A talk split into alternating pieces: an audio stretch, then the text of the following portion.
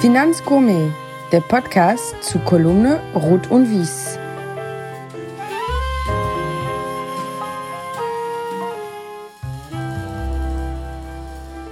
Liebe Finanzgourmet, Podcast-Freunde, es ist wieder soweit. Eine neue Sendung.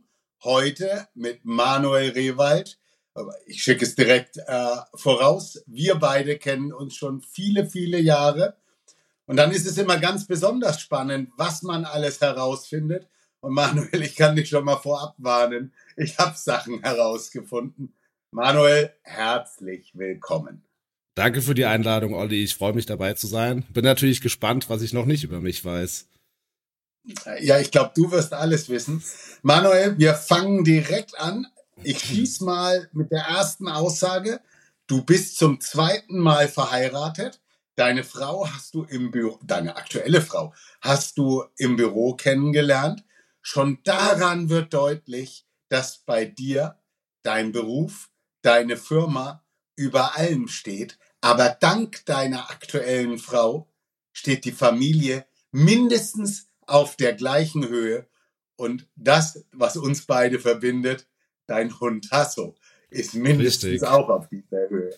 Äh, Manuel, hol den Wein, wir müssen reden. Welchen Wein hast du mitgebracht? Ich habe mal was Außergewöhnliches mitgebracht, weil wie du weißt, trinke ich ganz gerne auch mal einen Wein, bin da allerdings nicht so wählerisch, sondern trinke lieber das, was mir schmeckt und das kaufe ich dann auch nach. Und für heute, für den Podcast, habe ich einen Äppler mitgebracht, einen Apfelwein. Und zwar den Urschoppen von der Kälterei Herbert aus Kronberg. Ähm, weil ich tatsächlich ein großer Apfelweinliebhaber bin und hier aus der Region komme und deswegen mich mit dem Apfelwein ein bisschen verbundener fühle als mit einem anderen Wein.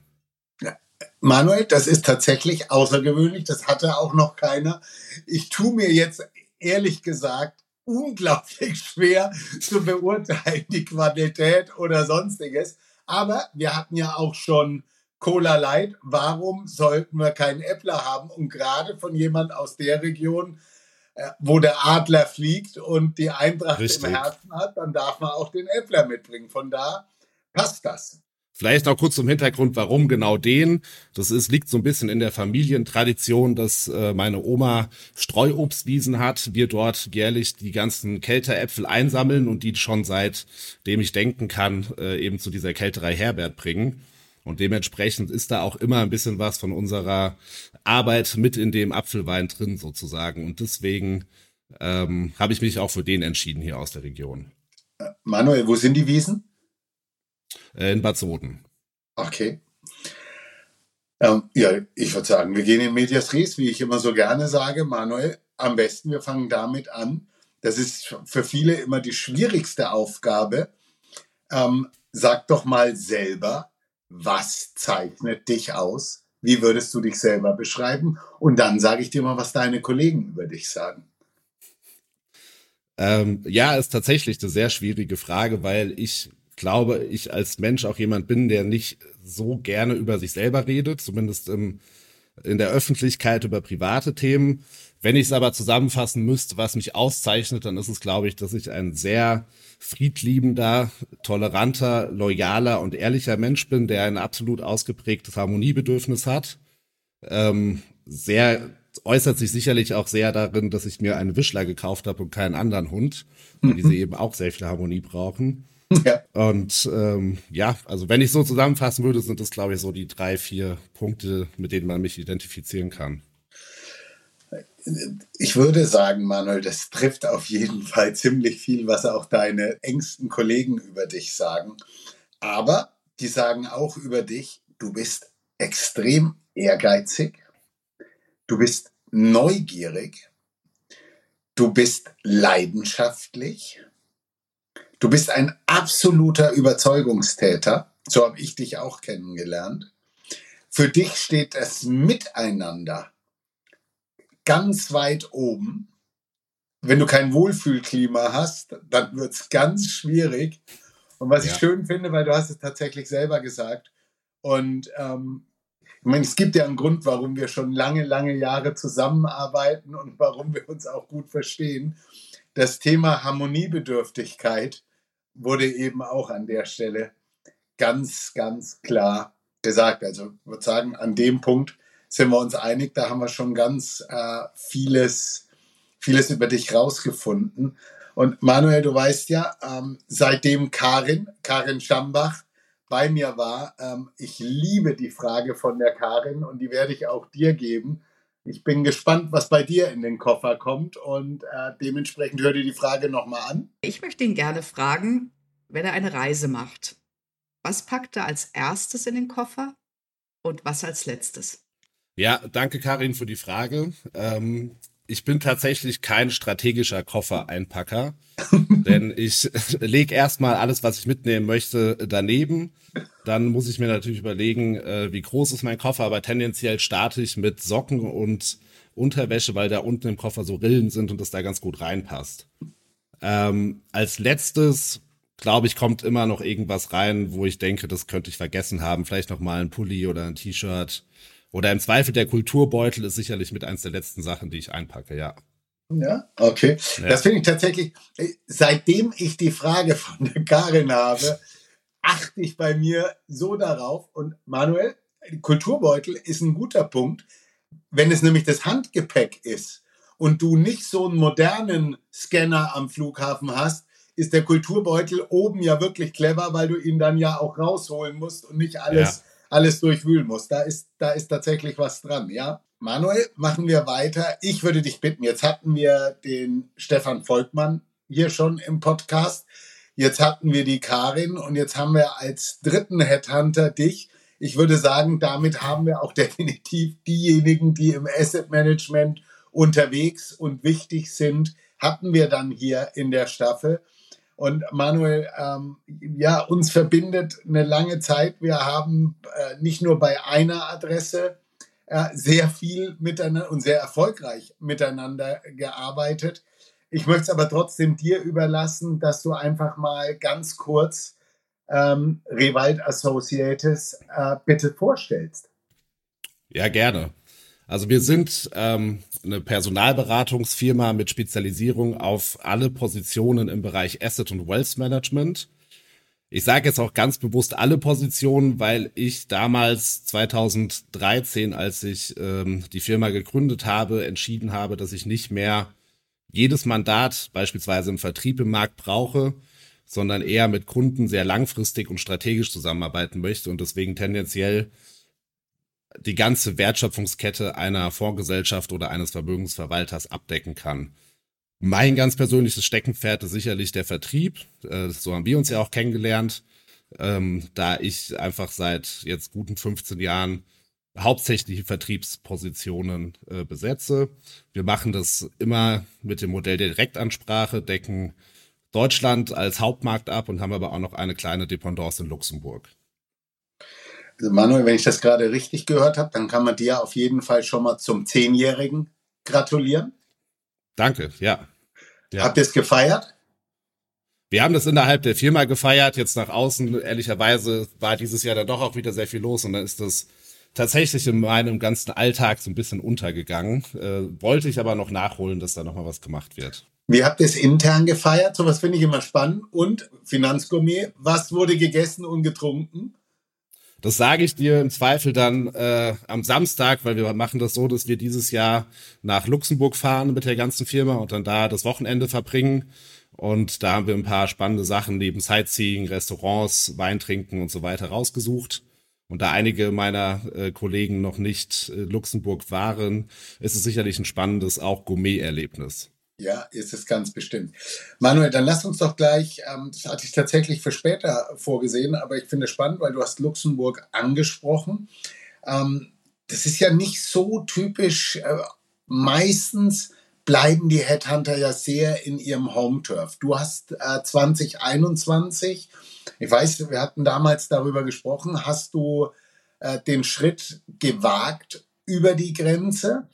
Ähm, interessiert mich A, hat sich das schon bezahlt gemacht und was war damals der Beweggrund, nach Luxemburg zu gehen? Ich glaube, ein Hauptmotivator für mich lag darin, dass ich Kunden oder eigentlich hat ja jeder Asset Manager auch in Luxemburg eine Dependance.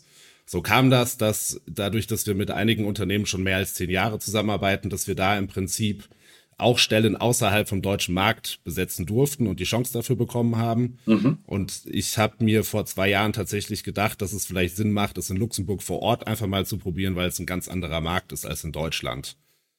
Und so kam das, dass wir da jetzt äh, zwei Kolleginnen sind, die im Prinzip deutschsprachige und eben alles andere, was internationales vor Ort abdecken. Ist ein schneller Markt, ein sehr internationaler Markt, äh, mitarbeiterseitig ein sehr junger Markt, also jetzt für die Kandidatenseite gesprochen und einfach extrem dynamisch, also viel dynamischer als Deutschland. Würdest du auch sagen, dass es in Luxemburg noch viel schwieriger ist, äh, als in Deutschland Stellen zu besetzen, weil der Markt so klein und eng ist? Äh, ja, weil ich würde sagen, es ist dort manchmal schwieriger, manchmal nicht. Es geht halt alles schneller, weil die Kündigungsfrist immer sehr kurz ist, sind ja immer nur vier Wochen. Mhm. Deswegen geht es tendenziell schneller, aber ähm, da ist genau der gleiche War for Talent, wie es auch in Deutschland ist. Das ist so. Warst du, als du dort gestartet bist, überrascht über die Preise für Mitarbeiter, über die Gehälter für Mitarbeiter in Luxemburg im Vergleich zu Deutschland? Du meinst jetzt für mal, für, wenn ich selber jemanden einstellen wollte? Ja. Ich, ja nein, wenn du, nein, wenn du vermittelst. Wenn du vermittelst. Okay, okay. Also, gleiche Stelle, Luxemburg, Deutschland, ich meine, ist ja teilweise ein Riesengap. Ähm, warst du da überrascht oder? Ähm also ich war grundsätzlich schon davon überrascht, dass in Luxemburg die Gehälter für was ja eher administrative Stellen sind, die sind teilweise besser als in Deutschland. Das ist so.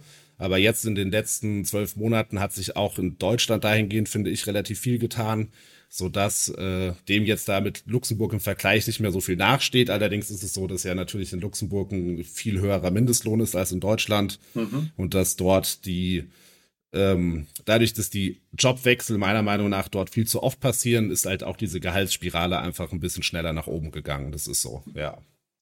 Ja. Manuel, weitere Frage, wo ich glaube, dass das wirklich auch, auch jeden interessiert. Wir hatten, als wir mit Karin gesprochen haben, als wir mit Stefan gesprochen haben, mehr sehr viel auch über das Thema äh, Work-Life-Balance gesprochen, die gerade bei jungen Mitarbeitern immer mehr ins Zentrum äh, kommt.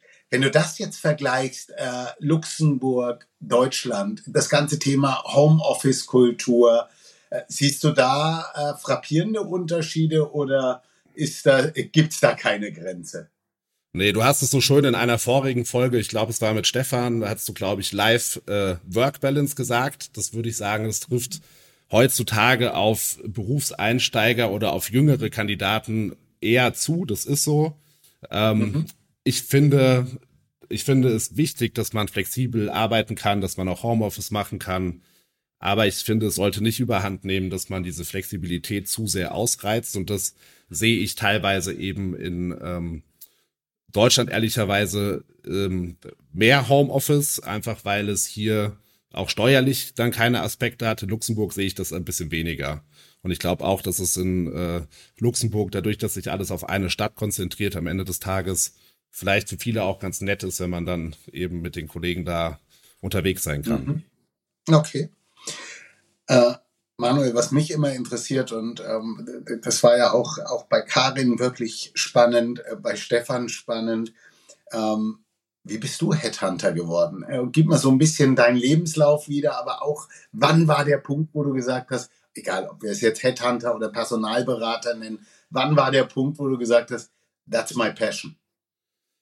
Ja, also mein, es ist eigentlich die Geschichte, dass mein Vater ist mittlerweile ein sogenannter AFA, das heißt unabhängiger Finanzberater. Mhm. Er hat sich 2004 selbstständig gemacht. Ich habe damals BWL studiert, bin äh, mit ihm dann auch schon nach Mannheim die Jahre danach gegangen und habe, als damals IFAs von Vorgesellschaften noch in der Fläche betreut worden sind, diese ganzen Veranstaltungen mitbekommen so dass ich die Finanzdienstleistungs-, die Asset Management, die Vermögensverwaltungswelt sehr interessant fand. Jetzt habe ich BWL studiert, brauchte irgendwie einen Nebenjob und per Zufall habe ich in der Uni einen ähm, Zettel gesehen für eine Ausschreibung als Werkstudent, habe diesen Zettel dann mitgenommen und mich dort beworben und ähm, habe dann so die Personalberatungswelt kennengelernt und gemerkt, dass im Prinzip das Arbeiten mit Menschen innerhalb der Finanzdienstleistungswelt sehr viel Spaß macht. Und äh, nach dem Studium, gebe ich zu, bin ich auch immer den äh, Weg des geringsten Widerstandes gegangen, habe das gemacht, was ich vorher schon gemacht habe, also auch wieder Personalberatung.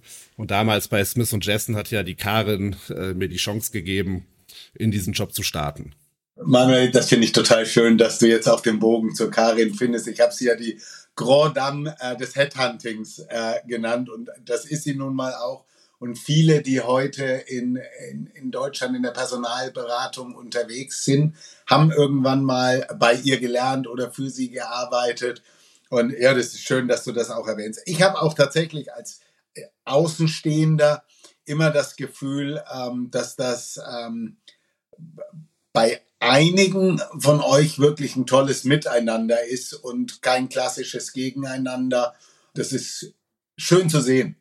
Ja, ja, das ist so und auch noch ganz witzig, das Kennenlernen damals, das war 2000 äh, sieben irgendwann, also noch vor der Finanzkrise gerade so. Mhm. Ähm, ich war recht mit meinen zwei Jahren als Werkstudent bei einer Personalberatung, war ich recht davon überzeugt, dass ich das alles kann und alles weiß. Und ich werde dieses Vorstellungsgespräch nie vergessen, weil äh, Karin damals mit ihrem Kollegen mir relativ schnell gezeigt haben, dass ich eigentlich noch gar nicht so viel kann. Und äh, dann aber auch die Chance bekommen habe, innerhalb von der Firma halt sehr viel zu lernen. Und deswegen glaube ich auch, dass man nicht zwingend in der Finanzwelt gearbeitet haben muss, bevor man Headhunter wird, weil ich glaube, wenn man leidenschaftlich dafür interessiert ist, was Kandidaten und Kunden tagtäglich arbeiten, ähm, dann äh, passt das auch ohne die aktive Erfahrung in der Branche. Aber das Treffen mit Karin damals auf jeden Fall werde ich nie vergessen. War schon spannend. Manuel, ich habe ja vorhin schon gesagt, dass wir beide schon ja wirklich sehr, sehr viele äh, sehr viel Personal gemeinsam gemacht haben, sprich, du hast schon sehr viele Leute für mich gefunden. Ich möchte trotzdem erstmal dich fragen, bevor ich da vielleicht auch ein Feedback zugebe. Äh, was machst du denn anders als andere oder was ist das, was du sagst, das zeichnet euch aus gegenüber den äh, typischen englischen. Ich habe gerade so einen Fall gehabt, ähm, letzte Woche unterwegs gewesen, an einem Tag von vier Leuten, dass sie per LinkedIn von einem Headhunter angefunkt worden sind. Und wenn ich es von vier Leuten höre, sind wahrscheinlich 50 andere auch noch angefunkt worden. Was macht ihr anders? Ich glaube, was uns, und da kann ich vielleicht auch ein bisschen allgemeiner sprechen, weil ich finde es immer sehr schwierig zu beantworten, was kann ich jetzt besser als Karin oder Stefan. Äh, ich glaube, es ist eher die Frage, was kann ein lokaler Personalberater besser als ein globaler Player? Und da sehe ich bei uns jetzt, wenn ich für Rewald Associates spreche, auf jeden Fall, dass ich denke, dass wir sehr schnell sind, dass wir aber trotzdem eine sehr hohe Qualität haben und dass wir auch Kandidaten beziehungsweise Menschen bei unseren Kunden vorstellen und vermitteln, wo wir einfach ein gutes Bauchgefühl haben und wo wir glauben, dass, äh, dass das einfach perfekt zusammenpasst. Und sicherlich ist es auch, wenn man, so wie wir hier vor Ort ist seit vielen Jahren, man, man ist halt in seiner Nische und man ist kein Massenanbieter im Prinzip. Manuel, also um an der Stelle auch einzuhaken, das, was mich immer begeistert hat in der Zusammenarbeit, und ich habe mit Karin gearbeitet, ich habe mit Stefan gearbeitet, ich habe mit dir gearbeitet, ich habe immer ganz bewusst auch für verschiedene Rollen eben, eben eingesetzt. Das, was ich bei dir immer spannend fand, war, dass du mir die richtig tricky Sachen besetzt hast und wir immer einen Plan hatten. Wir überlegt haben, in welchem Unternehmen könnte es jemand geben, der mir an der Stelle äh, helfen konnte. Und dann bist du mit deinem Team ja. Deep Dive in dieses Unternehmen gegangen. Ja. Wir haben vorher eigentlich immer gedacht, ob das funktioniert. Und wir haben dann ganz häufig Leute gefunden, die man wahrscheinlich sonst gar nicht, nicht angesprochen hätte und gesucht hätte, aber du hast die gefunden und du hast die mir immer an den Tisch gebracht. Das fand ich tatsächlich, ja, à la, ja. À la Danke, ja. Es hat Spaß gemacht, diese Suchen äh, zu haben, wo ich äh, dir beweisen musste oder beweisen durfte,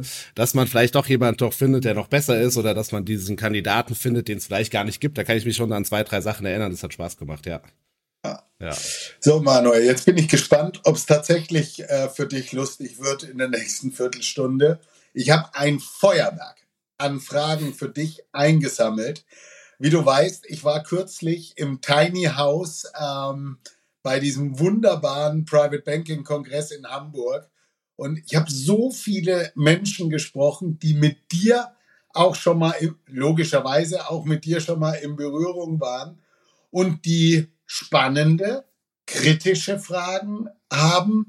Und ähm, die hätte ich mir alle selber ausdenken müssen. Und ich fand, äh, okay. dass das sehr schön war. Äh, auch eine Sendung, die kam ja gerade raus, äh, mit so vielen Gästen zu haben. Und dementsprechend machen wir das heute mal, dass wir hier viele Gastfragen haben. Und ich fange mit Stefan Seely von Artemis an. Und dazu, ähm, er hat ja auch erzählt, er war selber mal als Headhunter unterwegs. Und ja, dann hör mal. Ich war tatsächlich ein Jahr lang auch Headhunter, bevor ich zu Citybar gekommen bin. Äh, man lernt unheimlich viel, wie man äh, auf Personen eingehen kann oder soll. Jede Person, auf jede Person muss man anders eingehen. Wie bereitet sich oder bereitet sich überhaupt der Manuel vor auf, ähm, auf bestimmte Personen und wie er, sag ich mal, anders auf die eingehen muss. Manche müssen an die Hände genommen werden, andere brauchen einen Tritt in den Arsch. Äh, wie, wie bereitet es sich auf solche Gespräche vor? Wie bekommt er raus, wie wirklich, also was die wichtigste Priorität für eine Person ist. Das hilft vor allem, um rauszubekommen, ist er jetzt vom, vom Geld, vom, vom finanziellen motiviert, ist er vom, von der Perspektive für seine Karriere motiviert Work-Life-Balance, was spielt das für eine Rolle? Wie kriegt er das raus? Weil das ist immer, sag ich mal, um deinen Kandidaten wirklich zu verstehen, damit du keine Zeit verschwendest, musst du wirklich wissen, wie er tickt. Sehr gute, spannende Frage. Ähm, es ist ja jede Suche am Ende ein bisschen anders, weil jeder Kunde auch andere Ansprüche und andere Fragestellungen hat. Wenn ich mandatiert werde für eine Suche, äh, ist es nicht so, dass Kandidaten auf zehn verschiedene Positionen automatisch passen. Personen kennenlernen ist ja meine Leidenschaft, das ist mein Job, das liebe ich, das äh, mhm. Menschen treffen, mit Menschen zu sich zu unterhalten und nicht sogenannte Interviews zu führen, sondern einfach die Menschen kennenzulernen, deren Motivation zu verstehen, deren ähm, Werdegang zu verstehen. Das mache ich ganz häufig eigentlich gar nicht immer am Hand vom Lebenslauf, sondern eher in, im Rahmen von einem offenen Gespräch, wo man sicherlich auch über den Werdegang sp spricht, weil man ein paar Boxen auch einfach checken muss. Aber in der Regel versuche ich durch mein eigenes Bauchgefühl, aber auch durch die Berufserfahrung und durch die ganzen, sind tausende Gespräche, die da stattgefunden haben in meiner Laufbahn als Personalberater, so dass ich ganz gut für mich selber einschätzen kann, wer zu wem passt. Ja, also ich glaube, es sind tatsächlich die Erfahrungen aus den jahrelangen Gesprächen, die wir geführt haben äh, mit Kandidaten, wo man einfach selber feststellen kann, okay, Person passt zu Kunde XY. Manuel, da habe ich auch noch, noch mal eine Frage. Ähm, wenn du jemand vermittelt hast, hältst du mit den Leuten Kontakt? Das kommt immer darauf an, ob es von beiden Seiten gewollt ist. Per se würde ich sagen, ja, ich halte mit den Kandidaten Kontakt. Es gibt aber auch ähm, Positionen teilweise, die, wo ein Personalberater vielleicht einfach nur sowas wie ein Vermittler dann ist tatsächlich. Da würde ich sagen, ebbt der Kontakt ein bisschen ab, aber prinzipiell Jetzt beispielsweise für mich in meinen Sales-Netzwerken halte ich klar mit allen Kandidaten, die ich vermittelt habe, Kontakt. Okay. Dann machen wir, dann machen wir die nächste Frage. Äh, die kommt von Walter Liebe, äh, Mr. Pictet. Und äh, es wird nicht leichter für dich. Wie motiviert man junge Talente dazu, ein Commitment abzugeben für ein, äh, einen Arbeitgeber für die nächsten paar Jahre. Das ist etwas, äh, was uns sehr bewegt. Wir haben gerade auch ähm, eine, einen Trainee eingestellt, eine junge Dame, die uns im Sales verstärken wird. Das war echt ein mühsamer Prozess. Also im Vergleich zu der, dem Markennamen, den PICT hat im Wealth Management und bei, bei Spezialisten, bei jungen Leuten zieht das echt kaum. Ja, ähm, auch sehr spannend und tatsächlich sehr tricky, äh, diese Situation insgesamt.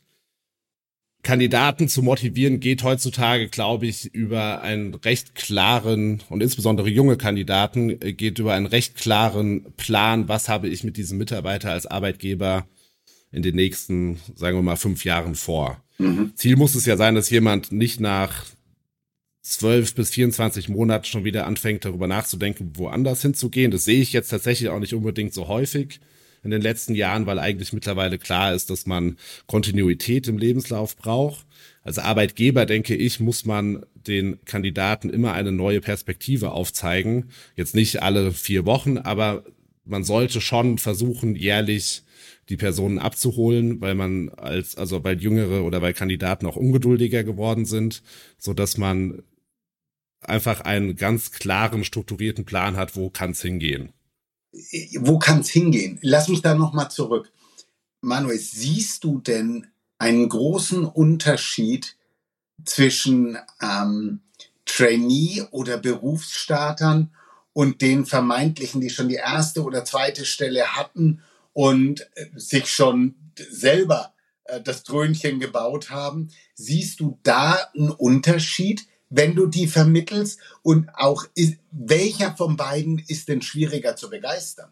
Also grundsätzlich ist es so, dass wir Kandidaten vermitteln, die ein bis zwei Jahre Berufserfahrung haben und dementsprechend der Grundstein schon gelegt ist.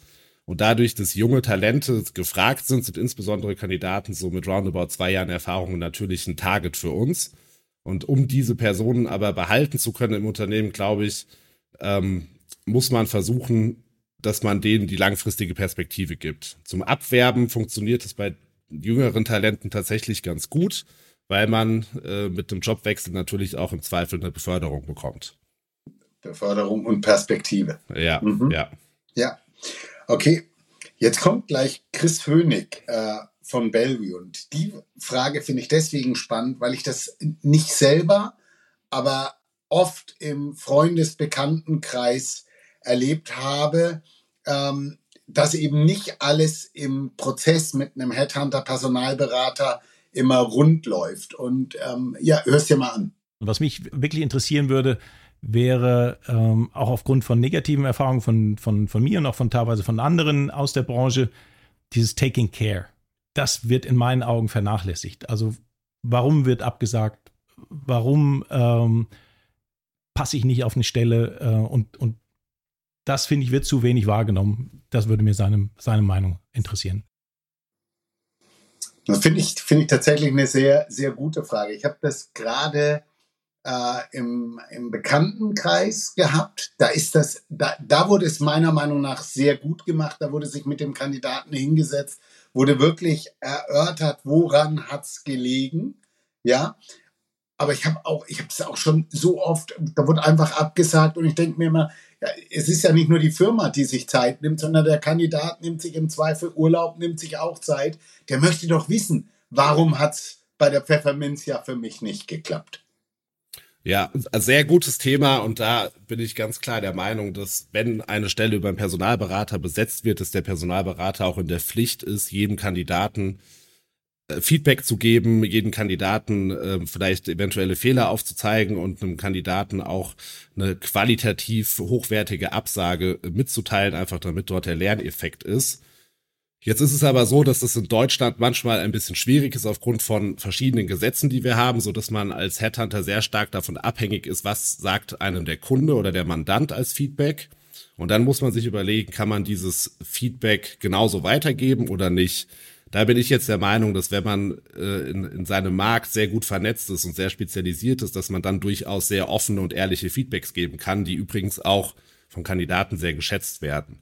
Allerdings mhm. ähm, immer, wenn man keine gute Beziehung zu einem Kandidaten oder keine enge Beziehung zum Kandidaten hat, ich glaube, dann ist es manchmal ein bisschen schwierig, ein 100% ehrliches Feedback zu geben. Okay, ja, weil nicht jeder Kandidat auch ein 100% ehrliches Feedback verträgt. Ja, ja, ja, sicher, vielleicht das. Und man ja. möchte natürlich auch nicht als Personalberater ähm, sich einen Kandidaten madig machen, sondern es ist mhm. hängt auch davon ab, dass man als Kandidat, glaube ich, eine gewisse Lernbereitschaft hat aus so einem Interview. Deswegen, also wenn gewünscht, ich, ich gebe gerne Kandidatenfeedback, weil ich tendenziell ja auch Kandidaten mehrmals in Prozessen habe und deswegen äh, mich auch freue, wenn die sich natürlich verbessern. Ich habe immer wahrgenommen, dass ein Headhunter im Prozess hat, Bewerber auch, auch zu coachen in vielerlei Hinsicht.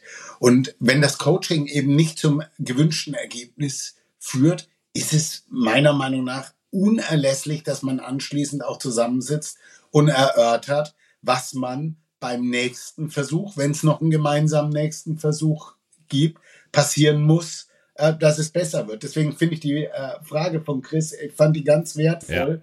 Ja. Ähm, hat mich sehr gefreut. Jetzt kommen wir zu Maximilian Ritz von der EBSIM. Und jetzt würde ich sagen, also die nächsten drei Fragen sind ganz klarer Schwerpunkt Vertrieb und Asset Management. Und dann fangen wir mal mit Max an. Ja, Manuel, was macht für dich den Finanz- oder Asset Management-Vertriebler der Zukunft aus? Ähm, ja, was glaubst du, was ist wichtig? Worauf sollte man bei der Einstellung ähm, achten und worauf achtest du besonders bei der Vermittlung von guten Vertrieblern? Ja, spannende Frage. Danke, Max. Ähm, der Sales der Zukunft muss eigentlich jemand sein, der fast schon wie ein Produktspezialist agieren kann am Kunden. Es muss jemand sein, der fachlich auf höchstem Niveau mit dem Kunden sprechen kann. Es muss jemand sein, der definitiv die Bereitschaft hat, sich in die ähm, in die Kundensegmente und deren unterschiedlichsten Anforderungen einzuarbeiten. Und natürlich muss es auch immer noch, und das braucht man für Vertrieb auch, das ganz klassische Sales-Gehen geben, so dass man ähm, auch mal Cold Calls machen kann oder abends auf eine Veranstaltung geht. Hängt sicherlich auch von der Kundengruppe ab, aber ein, eins der größten Punkte, die ich sehe, ist definitiv die fachliche Kompetenz und fachliche Ausbildung eines Vertrieblers. So, wo siehst du jetzt da genau mich? Ich bin also die Vergangenheit, ja? Du hast dich doch gut an die neue Welt angepasst. Na gut. Dann kommt jetzt äh, der Philipp Prömm, der ja auch wirklich, ähm, das ist ein Tausendsasser, der hat ja schon alles, alles gesehen, alles gemacht. Wirklich ein, ein, ein einer der ganz großen Sales bei uns in der, in der Industrie, heute Vorstand bei Shareholder Value und auch eine spannende Frage. Ja, also im Asset Management ist es natürlich schon etwas sehr Spezielles, weil ich glaube, es gibt kaum andere Branchen, wo das Know-how so speziell sein muss, dass man wirklich äh, die Produkte gut und versteht. Deshalb äh, würde mich mal interessieren, wie ihr es hinkriegt, dass ihr hier wirklich filtert, äh, dass ihr Spezialisten im Vertrieb habt, die sich unterscheiden können nach den verschiedenen Assetklassen, nach den verschiedenen Stilen wiederum, die man hat, weil ja, einer, der Value verkauft, muss nicht unbedingt auch gleich Growth verkaufen können und einer, der Immobilien macht, ist vielleicht nicht der beste Aktienverkäufer. Also da würde mich doch mal interessieren, wie er da herangeht.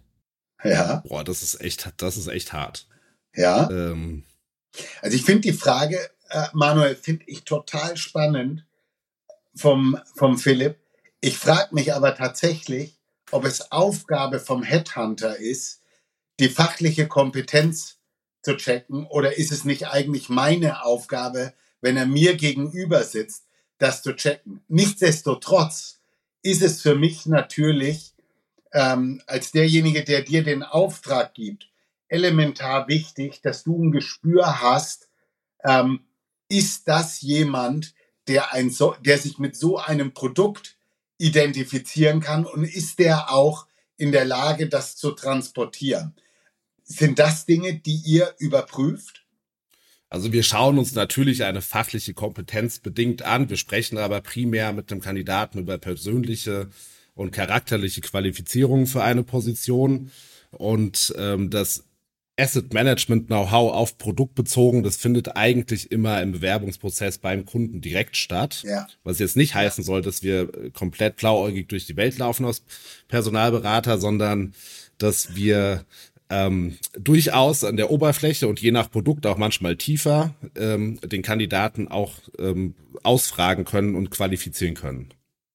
Ich meine, letztendlich äh, würde ich an der Stelle von dir erwarten, dass du mit dem Kandidaten darüber gesprochen hast, was ihn erwartet. Und wenn ja. er sich das nicht zutraut, ja, dann sollte der mir gegenüber oder dem Philipp gegenüber nicht sitzen. Ob das Zutrauen, was er selber in sich hat, gerechtfertigt ist, das ist meine Aufgabe, zu ja. überprüfen. Ja. Ja, okay. Ja. Letzte Frage, letzte Frage äh, zu, dem, äh, zu dem Komplex kommt von Felix äh, zu Abenberg von Alp und Walwitz. Die, die Gretchenfrage, die uns alle und auch dich und viele andere auch im Vertrieb umtreibt, äh, warum gelingt es uns nicht besser, junge, motivierte, auch weibliche Nachwuchskräfte für den Vertrieb zu äh, begeistern und äh, in unseren äh, Vertriebszirkus mit aufzunehmen. Da habe ich irgendwie das Gefühl, äh, das wird immer schwieriger, ähm, gerade den Nachwuchs da zu finden und auch, wie gesagt, äh, auch den Vertrieb ein bisschen weiblicher zu machen. Da hätte hätt ich wirklich an ihn die Frage, was, was sind da äh, die Hemmnisse? Warum gelingt das nicht besser und was kann man da optimieren? Manuel, da möchte ich anschließend auf jeden Fall auch noch eine Frage äh, zu machen zu dem Thema dem Vertrieb weiblicher machen, weil ich da eben auch spannende Geschichten in den letzten Wochen, Monaten erlebt habe. Aber vielleicht erstmal deine Antwort zum Felix.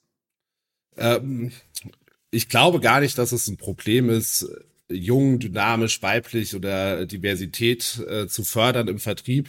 Ich glaube, dass es insgesamt ein Nachwuchsproblem ist innerhalb des Asset Managements, Vertriebs, der jetzt, glaube ich, auf Interessenlagen von äh, Kandidatenseite ähm, äh, beruht und dementsprechend die Asset Management Welt doch auch eine sehr besondere, aber auch spezielle ist, die man, wenn man sich nicht für Banken oder Finanzwelt interessiert, ja auch gar nicht kennenlernen kann. Und mhm. ähm, deswegen dieses Talent Acquisition für junge Kandidaten und Kandidatinnen, das muss eigentlich schon viel früher anfangen. Das muss eigentlich schon an der Uni anfangen und dass man dort versucht, äh, neue Potenziale oder neue Talente zu entdecken. Nur dann wiederum ja. kommt ja die Challenge, diese auch langfristig zu halten. Aber das hatten wir ja vorhin, aber ja. Ja, über das Thema hatte ich ja tatsächlich auch, auch mit Karin gesprochen und habe da meinen alten Arbeitgeber äh, Flossbach von Storch äh, eben wirklich gelobt, die diese, dieses Ding an den, an den Universitäten so dermaßen, so dermaßen gut machen. Ähm, ja, und ich, da bin ich, bin ich vollkommen bei dir. Die Frage, die ich habe, Manuel, stimmt es, dass ihr Headhunter aktuell damit konfrontiert werdet, ich sag mal ganz besonders häufig auch von Angelsachsen, dass die eine Stelle haben, wo man zu euch sagt, für die Stelle, ich möchte nur eine Frau?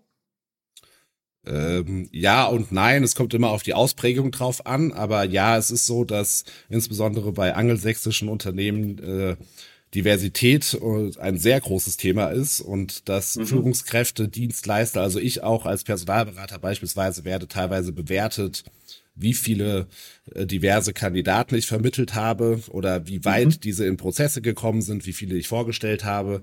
Also das ist schon ein großes Thema.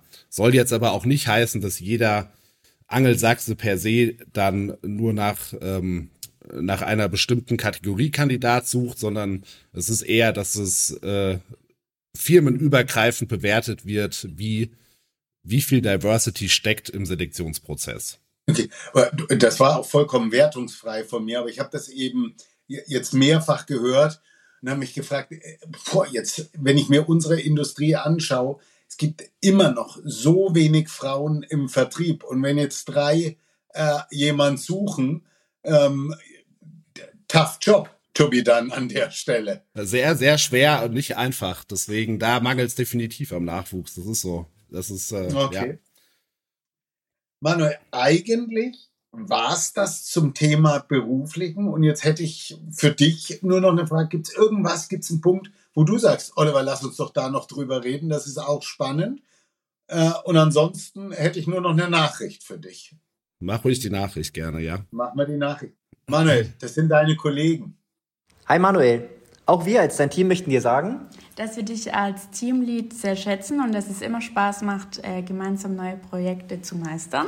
Bleib so wie du bist, wir sind stolz auf dich. Das finde ich eine sehr, das ist super süß, ja. Danke. Ja, genau. Ja. Deswegen bringe ich es auch. Weißt du, man könnte jetzt sagen, ähm, ja, das ist immer einfach gesagt, aber ich kenne die ja alle und ich weiß, wie lange die schon bei dir sind, wie gerne die bei dir sind. Und dann ist das einfach auch schön, wenn man so eine, so eine ehrliche Nachricht dann mal bekommt, weil irgendwie, die sind ja auch in Kontakt mit den Kandidaten und wenn die Leute sich da wohlfühlen, die für dich arbeiten, ist es einfach, das ist eine schöne Sache und deswegen wollte ich die Nachricht dir eben Ja, vielen Dank, vielen Dank. Mitgeben. Sehr schön.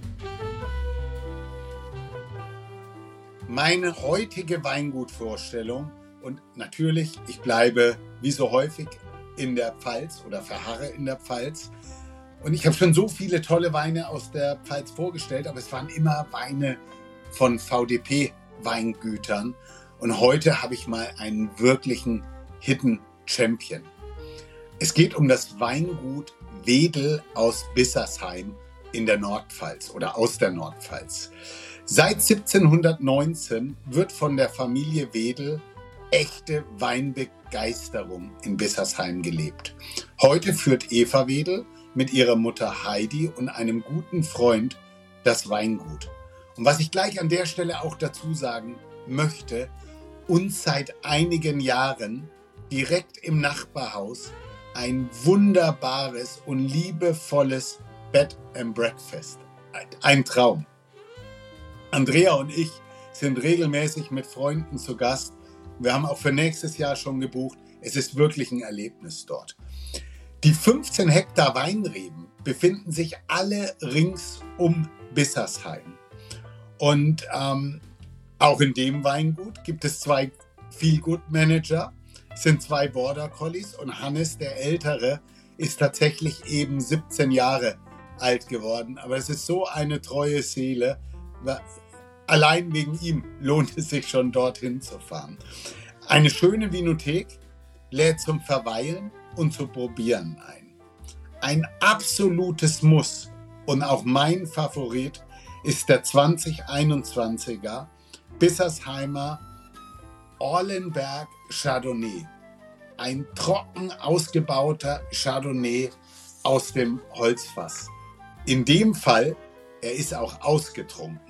Also den kann man jetzt nicht kaufen, sondern man muss warten, bis der 2022er aus Fass kommt. Was zeichnet diesen Wein aus? Er entfaltet eine faszinierende Balance zwischen fruchtiger Fülle und subtilen Holznoten. Die sanfte Eichenpräsenz verleiht ihm eine Rauchigkeit und eine absolute beeindruckende Länge im Abgang. Ich habe den Wein getrunken, ich war, ich war begeistert. Er hat so eine elegante Cremigkeit, der hat eine gut eingebaute äh, Säure. Und da merkt man eben, dass diese zwölfmonatige Lagerung in den Tonneaufässern dem Wein wirklich, wirklich gut tut.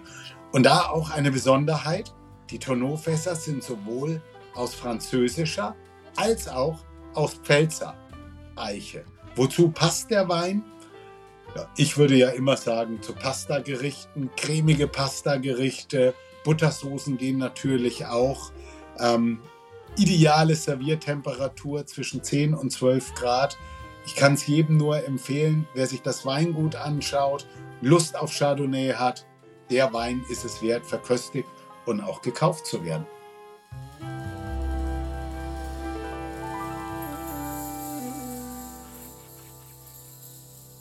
Manuel, kommen wir zum Privaten. Ich habe eben schon mal auf die Uhr geschaut. Ähm, das ist tatsächlich heute auch ein bisschen kürzer, weil ich so ein paar Highlights für dich habe. Und später kommen wir natürlich auch noch zum Freundebuch. Also Manuel, privat, ich kenne dich ein bisschen privat. Ich habe mir natürlich auch umgehört. Und ähm, ich sag mal, privat neben Familie steht über allem da der Wischler Hasso, den ich ja natürlich auch kenne. Ich hatte früher selber einen Wischler. Ähm, das ist auch bei euch im Büro der Wohlfühlmanager, ja, so wie es sich gehört. Ja. Äh, so wie es sich gehört. Erzähl doch mal, wie bist du auf die Idee gekommen, dass es ein Wischler wird? Was ist das für ein Hund? Und Ja. bitte.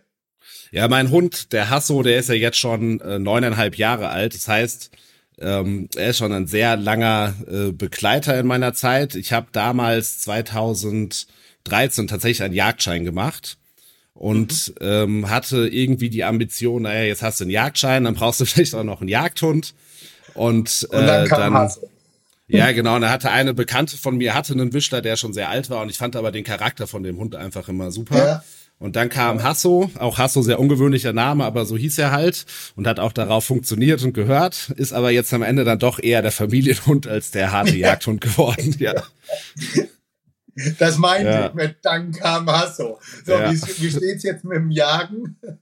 Äh, auch das, ich glaube, Jagen, das ist eine Sache, die nicht, äh, die, die, die ja ein bisschen schwierig ist zu bewerten, ob man sagen kann, das macht einem Spaß oder das ist eine Leidenschaft. Äh, ich habe zumindest für mich festgestellt, dass ich dieses, also Jagen aufgrund der gesellschaftlichen Komponente sehr mag und mit den Freunden und Menschen, die da sind. Äh, das Jagen an sich, das Töten eines Lebewesens mir aber tatsächlich zunehmend schwerer fällt, so dass ich da jetzt, würde ich sagen, nicht sonderlich aktiv bin derzeit. Manuel, jetzt habe ich hier auf meiner Liste einen Punkt stehen, Kinderlieb. Und ich habe Toyota Supra, Schleich Pickup, Traktor von Siku und Lego mit Kids. Wer hat mir das gesteckt und was sind das, was ist das für eine Geschichte? Boah, da gehe ich davon aus, dass das der Alex war, äh, mein bester Freund. Ja. Manuel, Entschuldigung, dass ich, mein bester Freund, da würde ich gerne gleich nochmal drauf zurück. Ja, gerne. Ja? Gut, dann die Geschichte zu den Sachen, ja? Ja, ich glaube, die Geschichte zu den Sachen, also ich habe, als ich selber Kind war, zum Beispiel Traktoren gesammelt, weil die mich immer sehr fasziniert haben. Und wenn jetzt der Alex mit seinem Sohnemann, meinem Patenkind da ist, dann will der natürlich immer mit meinen Traktoren spielen.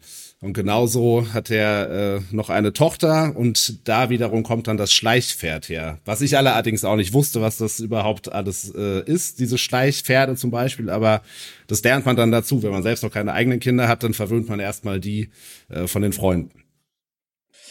So, und jetzt komme ich zu dem Thema bester Freund. Also es war tatsächlich der Alex und jetzt habe ich so Punkte von ihm bekommen. Äh, ich habe ihn ja auch gefragt, was zeichnet dich privat aus? Ja, und da kam eben wirklich ein guter Freund, ein Helfer, ein Familien, ein Kindertyp, Hund stand da, Eintracht stand da, da werden wir auch gleich drüber sprechen. Da stand aber auch Genuss. Und er sagte, du bist ein totaler Genussmensch. Und Manuel, ich war mit dir auch schon so toll essen. Ja, er sagt, man sagt, man sagt über dich, dass du gut kochst. Mhm. Man sagt über dich, dass du Grillen liebst. Und dann habe ich ihn gefragt, mal, erzähl mir mal, was hat er denn für dich schon gekocht? Und dann hat er schallend gelacht und hat zu mir gesagt, mich verbindet mit ihm Pizza Baguette und Asia Nudelsnack. Was ist denn das für eine Geschichte? Ist er jetzt dein bester Freund oder ist er es nicht? Ja, ja, okay. Pizza, Baguette, Nudelsnacks, das geht dann auf die Studiumszeit zurück von vor vielen Jahren. Das ist so. Und ja, äh, ich koche wirklich sehr gerne tatsächlich, aber ich koche dann gerne, wenn ich halt viel Zeit dafür habe. Und äh, es ist so, wahrscheinlich müsste ich den Alex mal zu einem besonderen Gericht einladen. Das stimmt. Das stimmt. Ja, und besonderes Gericht, lieber Manuel, weil jetzt siehst du dann auch, was die wahren Freunde sind. Der Alex sagte dann zu mir, hör mal, es ist zwar schon 15 Jahre her, aber lass dir doch mal die besonderen Gerichte von Manuel erklären und die besonderen Disziplinen, die wir früher bei der Ess-Olympiade durchgezogen haben. Okay, das ist Und da das hier ein Gourmet-Podcast ist, bin ich wirklich gespannt. Und irgendwie passt das auch hervorragend zum Äppler, den du vorhin hattest. Bitteschön, was ist eine Ess-Olympiade? ich weiß jetzt, ich weiß nicht genau, ob du die Antwort schon dazu weißt, aber die unsere Ess-Olympiade, würde ich jetzt sagen, sind eher kreative Kreationen, die quasi auf einem Löffel serviert werden, zu probieren. Und das geht jetzt auch auf die Studiumszeit zurück und dazu zählt unter anderem zum Beispiel eine geschälte Knoblauchzehe mit Kakaopulver. Also einfach solche, solche Sachen probieren, die vielleicht sonst, äh, die man sonst eigentlich nicht essen würde. Ja. Und, und wie läuft das dann ab, so eine Ess-Olympiade? Wie viele Disziplinen gibt es denn? Es kommt drauf an, wie viel man möchte. Also ich bin irgendwann mal zum Beispiel an Löffel Tabasco gescheitert. Ähm, das, äh, das hat Spaß gemacht. Früher ist jetzt allerdings äh, heute, glaube ich, ich glaube, ich bräuchte jetzt heute nicht noch mal zum Beispiel Spargelcremesuppenpulver essen und solche Sachen. Das, da bin, sind wir drüber hinausgewachsen inzwischen. Manuel, das freut mich, dass du das sagst. Und wir sind ja beim Finanzgourmet. Ich bin jetzt wirklich gespannt nach der Geschichte. Tu mir doch bitte mal einen Gefallen. Zwei Restaurantempfehlungen. Ich weiß, du lebst im Taunus. Mach mal einmal Taunus und mach mal einmal Frankfurt.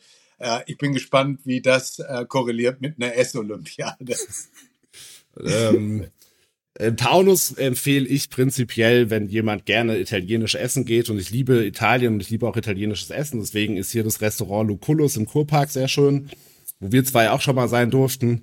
Genau. Und ähm, in Frankfurt gebe ich ganz ehrlich zu, gehe ich nicht so sonderlich häufig essen, weil ich einfach Mhm. auch ganz gerne, wenn ich Freizeit habe, dann hier irgendwie draußen unterwegs bin. Deswegen müsste ich da jetzt wirklich ehrlicherweise lügen, jetzt irgendein Restaurant zu empfehlen. Okay.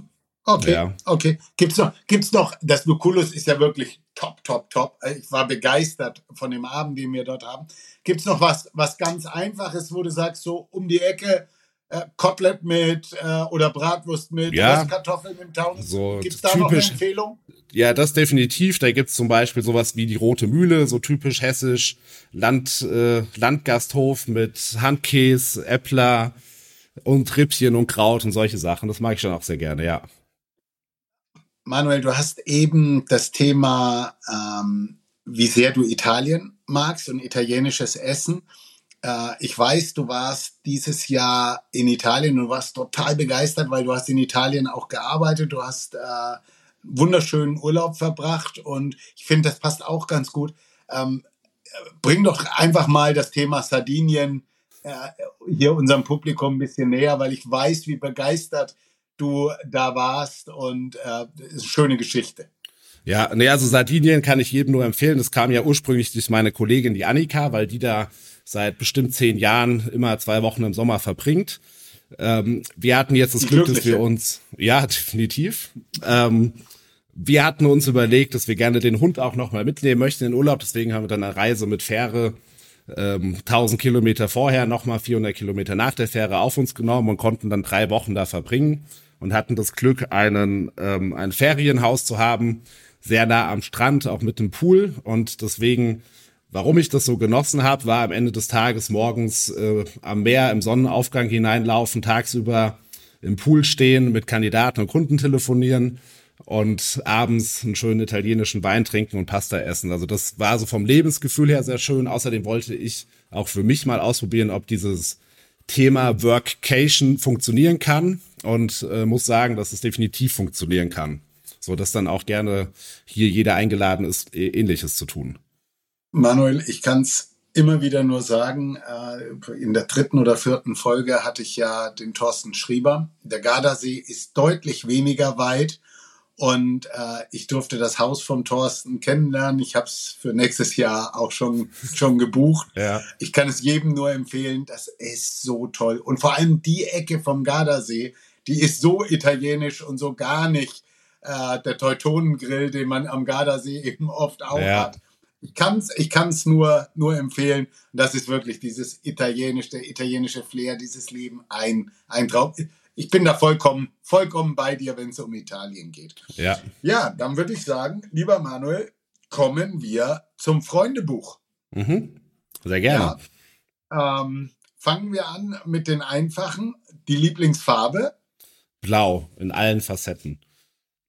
das Lieblingstier, Äh, ganz klar der Hund.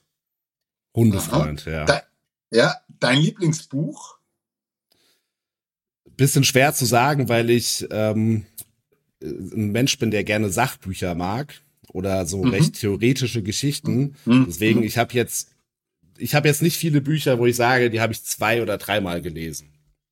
Deswegen so, das Okay. eine Lieblingsbuch existiert nicht. Okay, dein Lieblingsmusiker, Puh, Lieblingsmusiker. Als Jugendlicher hätte ich jetzt gesagt Backstreet Boys. Heutzutage, glaube ich, bin ich da deutlich offener. Äh, deswegen, da gibt's, da gibt's nicht die eine Person.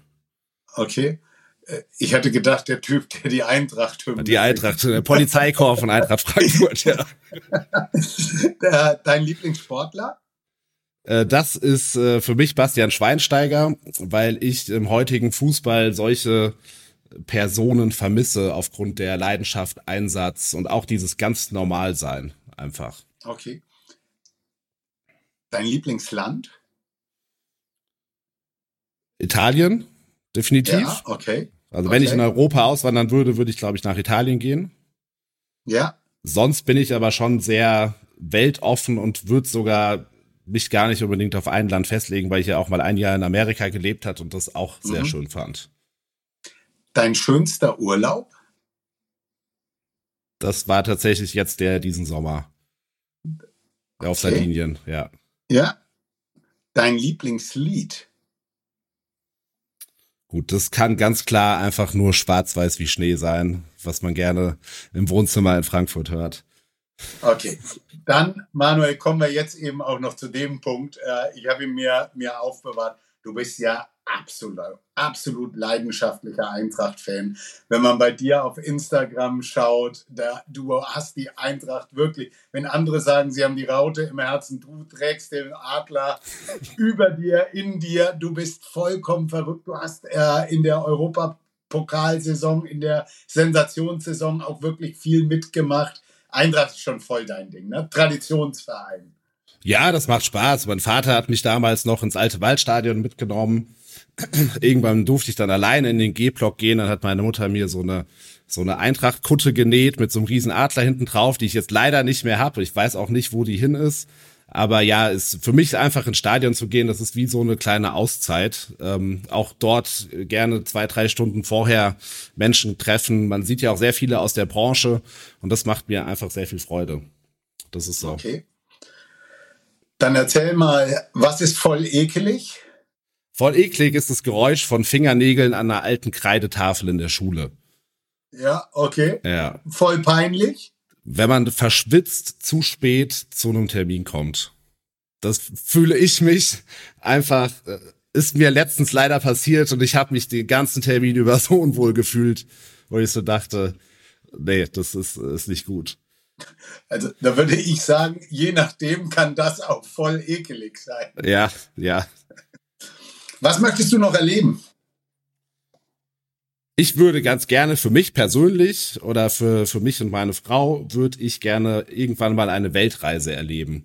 Und wenn das nicht möglich ist, dann würde ich gerne wenigstens vier, fünf Wochen Westküste in den USA erleben. Okay. Zu wem schaust du auf? Ich habe ähm, ich habe als junger Mensch quasi einen meiner meiner Onkel so ein bisschen als mein Idol gesehen, weil er immer ein ähm, ein Mensch war, der immer für mich da war und der mir im Prinzip auch mein ganzes unternehmerisches Denken beigebracht hat, so dass das, äh, weil er auch selbstständig ist und so weiter, das wäre jetzt jemand, zu dem ich also persönlich aufschaue. Es wäre jetzt kein Mensch, der in der Öffentlichkeit irgendwie unterwegs ist, sondern einfach so privat für mich. Gut. Ähm, was ist für dich Freundschaft?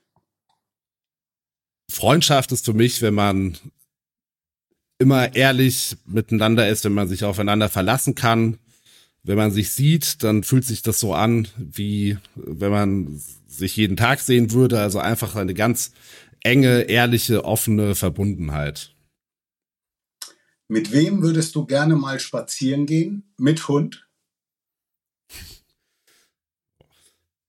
Ich glaube, da fällt es mir schwer, mich auf eine Person festzulegen, weil es von vielen verschiedenen Lebensbereichen Menschen gibt, äh, die mich interessieren würden.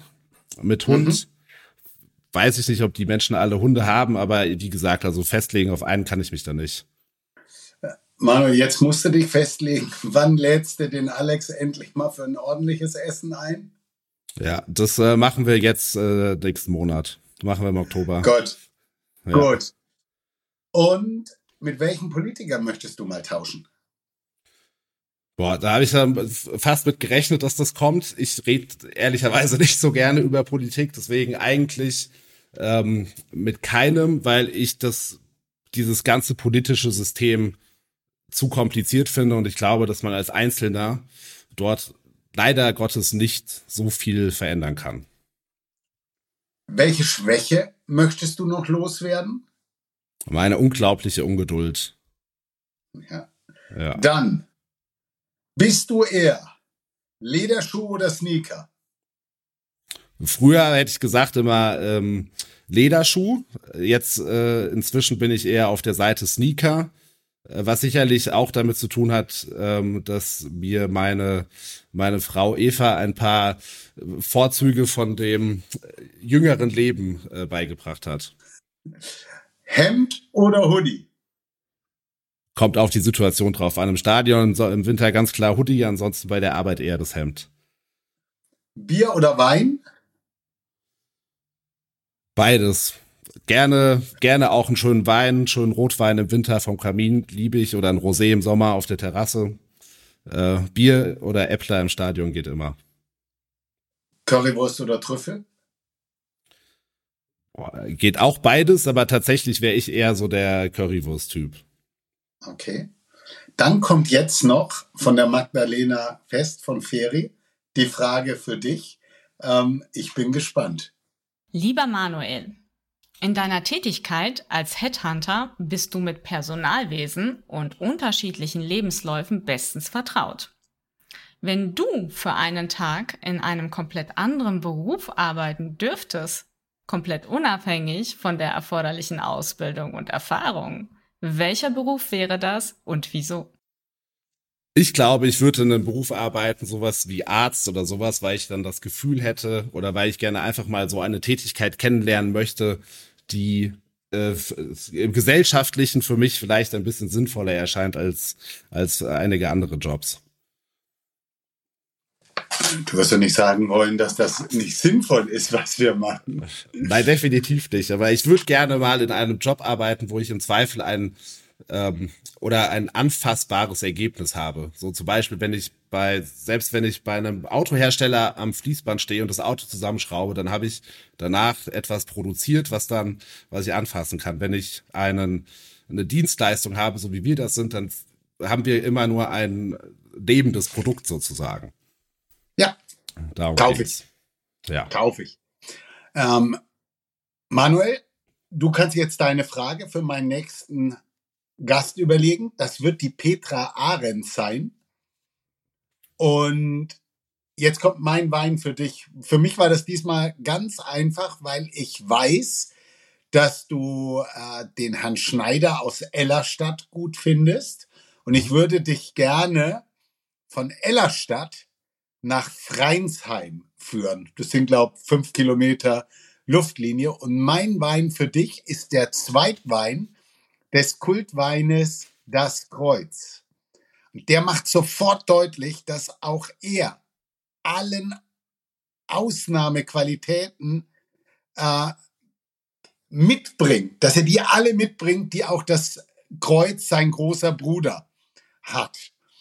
Und ähm, nicht selten ist ja der Zweitwein eigentlich vor allen Dingen die trinkfertigere und damit auch die viel schneller zugänglichere Variante gegenüber des prestigeträchtigen Erstweines. Und der Wein, den ich meine, den ich dir mitbringe, der heißt dann das kleine Kreuz und ist vom VDP Weingut Rings aus der Pfalz. Da war ich tatsächlich am Wochenende. Klingt sehr gut. Und äh, die Brüder sind so unglaublich, so innovativ, die machen so tolle Sachen. Kann ich nur empfehlen. Und beim kleinen Kreuz vielleicht das noch ähm, als Info dazu. Er wird vor allem aus Merlot oder wird vor allem von Merlot geprägt. Und er hat noch zusätzlich St. Lauren und Cabernet Sauvignon und ein bisschen Cabernet Franc. Also das, was ich damit sagen will, es ist eine echte Bordeaux Cuvée Mhm. aus der Pfalz. Ähm, Und ich kann es immer wieder nur sagen, was wir in Deutschland und speziell, ich werde noch zum Pfalz ähm, Botschafter, ähm, was wir ähm, in Deutschland in der Pfalz auf die Flasche bringen, es ist einfach Wahnsinn. Die Preise steigen, aber die sind immer noch moderat und ich kann es dir nur empfehlen, das ist ein Traumtropfen. Danke, freue ich mich drauf. Bin ich gespannt. Sehr gut. Bin ich sehr gespannt. Dann würde ich sagen, Manuel, deine Frage. Meine Frage würde lauten, liebe Petra, was würdest du, wenn du dein Leben nochmal leben könntest, ändern? Das ist für die Petra, glaube ich, eine ganz spannende Frage. Herzlichen Dank, Manuel. Sehr gut. Super. Ja, dann sage ich danke. Wenn du noch irgendwas hast, bitte jetzt. Und ansonsten können wir beide sagen, das hat Spaß gemacht, oder? Auch hat auf jeden Fall Spaß gemacht. Äh, Ich war ja, wusstest ja, ich war ja ein bisschen nervös vorher, aber äh, ich habe gelernt, Podcasts zu machen, macht sehr viel Freude und ist sehr unterhaltsam. Vielen Dank für die Einladung. Manuel, danke dir. Schön, dass du mitgemacht hast. Risikohinweis. Sämtliche Inhalte dieses Podcasts dienen ausschließlich der Wissensvermittlung und Unterhaltung. Es handelt sich dabei weder um Anlageberatung noch um Empfehlungen zum Kauf oder Verkauf bestimmter Finanzprodukte. Was du mit deinem Geld machst, entscheidest alleine du.